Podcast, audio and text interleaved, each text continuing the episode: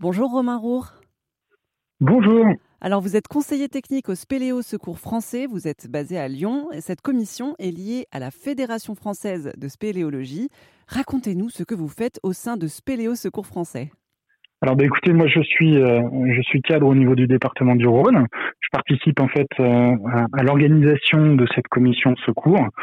La particularité de la Spéléo, c'est que nous gérons nos propres secours. Nous sommes la seule fédération à gérer euh, nos propres secours en France.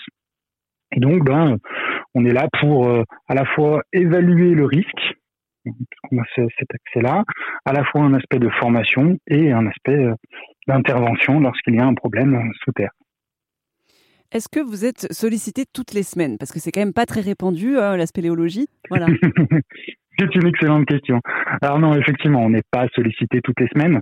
Euh, ce qu'il faut avoir, en, fait, ce qu'il faut avoir en, tête, c'est que pourquoi le spéléo secours? Parce que c'est justement une activité qui est entre guillemets plutôt confidentielle, et donc à ce titre, ce sont les pratiquants qui l'organisent. Aujourd'hui, on estime, alors suivant les années, ça peut fluctuer, on est entre 5 et 10 interventions dans l'année sur le territoire national. Et si je vous prends mon département, on intervient sur notre propre département, allez, en moyenne une fois par an, une fois tous les deux ans. Euh, par contre, on vient souvent en renfort. Donc une à trois fois on a, par an, on a des équipiers qui partent en renfort sur les autres départements. Est-ce que vous pouvez nous, détailler les, différents types de situations en général sur lesquelles vous intervenez? C'est assez large, hein, puisque euh, l'activité euh, est elle aussi très large. Ça peut être euh, tout simplement, ce qui est d'ailleurs la majorité des cas, un appel d'un retard, une personne qui est allée visiter une qualité et qui ne se présente pas à la sortie en temps et en heure, donc c'est plutôt de l'inquiétude. Bien souvent, dans ce cadre-là, euh, ça se passe plutôt bien, c'est que la personne a eu peut-être une difficulté sur son parcours. Après, par contre, ça peut être euh, des choses un peu plus complexes, comme euh, une personne qui s'est blessée, une jambe cassée, une suspicion de, de, déplacement. Donc ça peut, ça peut être directement sur quelqu'un de blessé. Et puis des cas plus impressionnants qu'on a pu voir, y compris à l'international, ce sont par exemple des personnes bloquées par des crues, ce genre de choses.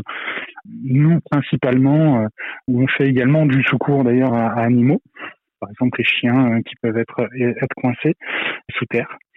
Mais voilà, on, a, on a différents types de secours, y compris d'ailleurs des spécialités comme de la plongée souterraine. Et est-ce qu'il y a un numéro spécifique pour vous contacter, un numéro court comme quand on appelle les urgences finalement? Alors nous avons effectivement un numéro vert, c'est le 0800 121 123. Maintenant, il faut bien avoir conscience que nous travaillons en, partenariat, en étroite relation avec euh, les pompiers et, les, euh, les plateformes d'appel. Donc en fait, en toute logique, si vous utilisez euh, des numéros classiques, l'appel est censé également venir vers nous. Et d'ailleurs, si vous appelez ce, ce, fameux 0800, on vous demandera également de, de, de composer le numéro de téléphone des pompiers D'accord. Donc vous, vous, euh, intervenez souvent euh, avec, euh, avec des pompiers. C'est, c'est pas à part, quoi. C'est en complément. Alors effectivement, toute la partie secours sous terre va être pilotée par les équipes du SPDO Secours. on travaille en totale collaboration pour pouvoir effectuer un secours. Le secours dans sa globalité est confié effectivement aux, aux, pompiers, mais pour tout ce qui est souterrain, c'est euh, les équipes du spéléo secours qui interviennent dans l'immense majorité des cas. Oui, parce que les pompiers n'ont pas forcément les compétences pour aller sous, sous terre c'est effectivement une, question euh, de compétences, d'entraînement, mais c'est surtout qu'en fait la spécialité qui permet aux pompiers euh, d'aller sous terre, qui s'appelle ISS, donc intervention en secours souterrain, c'est peu répandu il y a peu de personnel formé et habilité. Et puis, il faut juste se donner un, un, un, ordre d'idée pour bien comprendre la logique. C'est qu'aujourd'hui, vu le peu de secours qu'il y a, ça serait un investissement irrationnel que de mobiliser des équipes, euh, d'entraîner des équipes, des moyens tout au long de l'année, hein, comme nous on peut le faire, parce que c'est notre, passion par ailleurs, pour un, deux, trois secours euh, sur l'année. Donc, euh, ce serait pas, ce serait pas judicieux d'un point de vue économique et d'un point de vue efficacité, ce serait pas judicieux de, maintenir des équipes, des grosses équipes opérationnelles.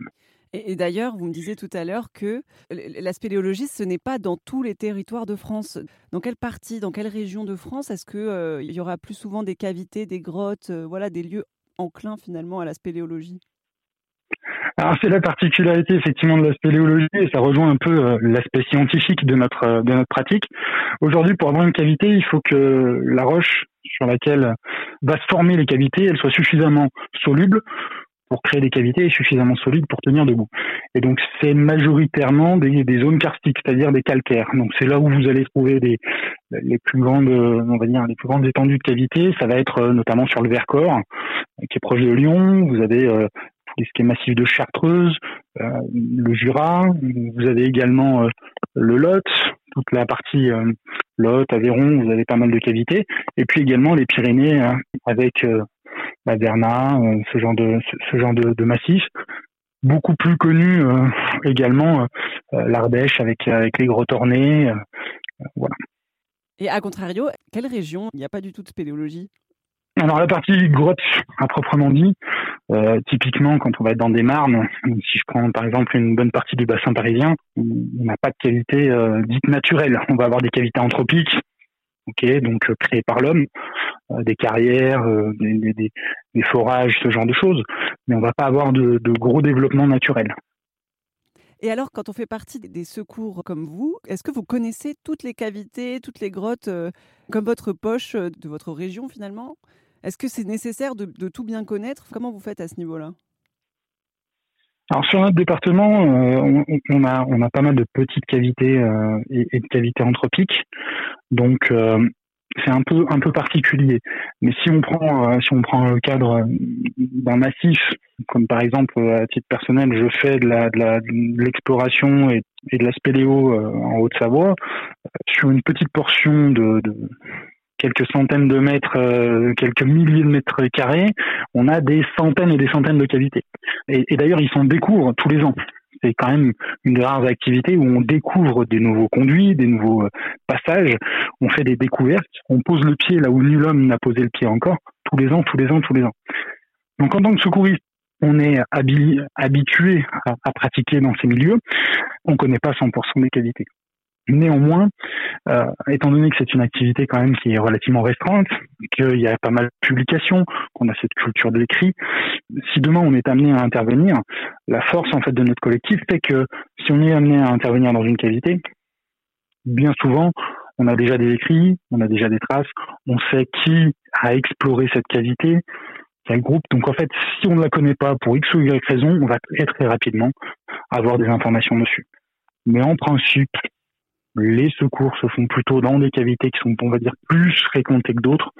Donc majoritairement, on connaît ces cavités euh, de manière euh, un peu plus précise, on va dire. C'était Romain Roure, qui est donc conseiller technique au Spéléo Secours français du côté de Lyon pour RZN Radio.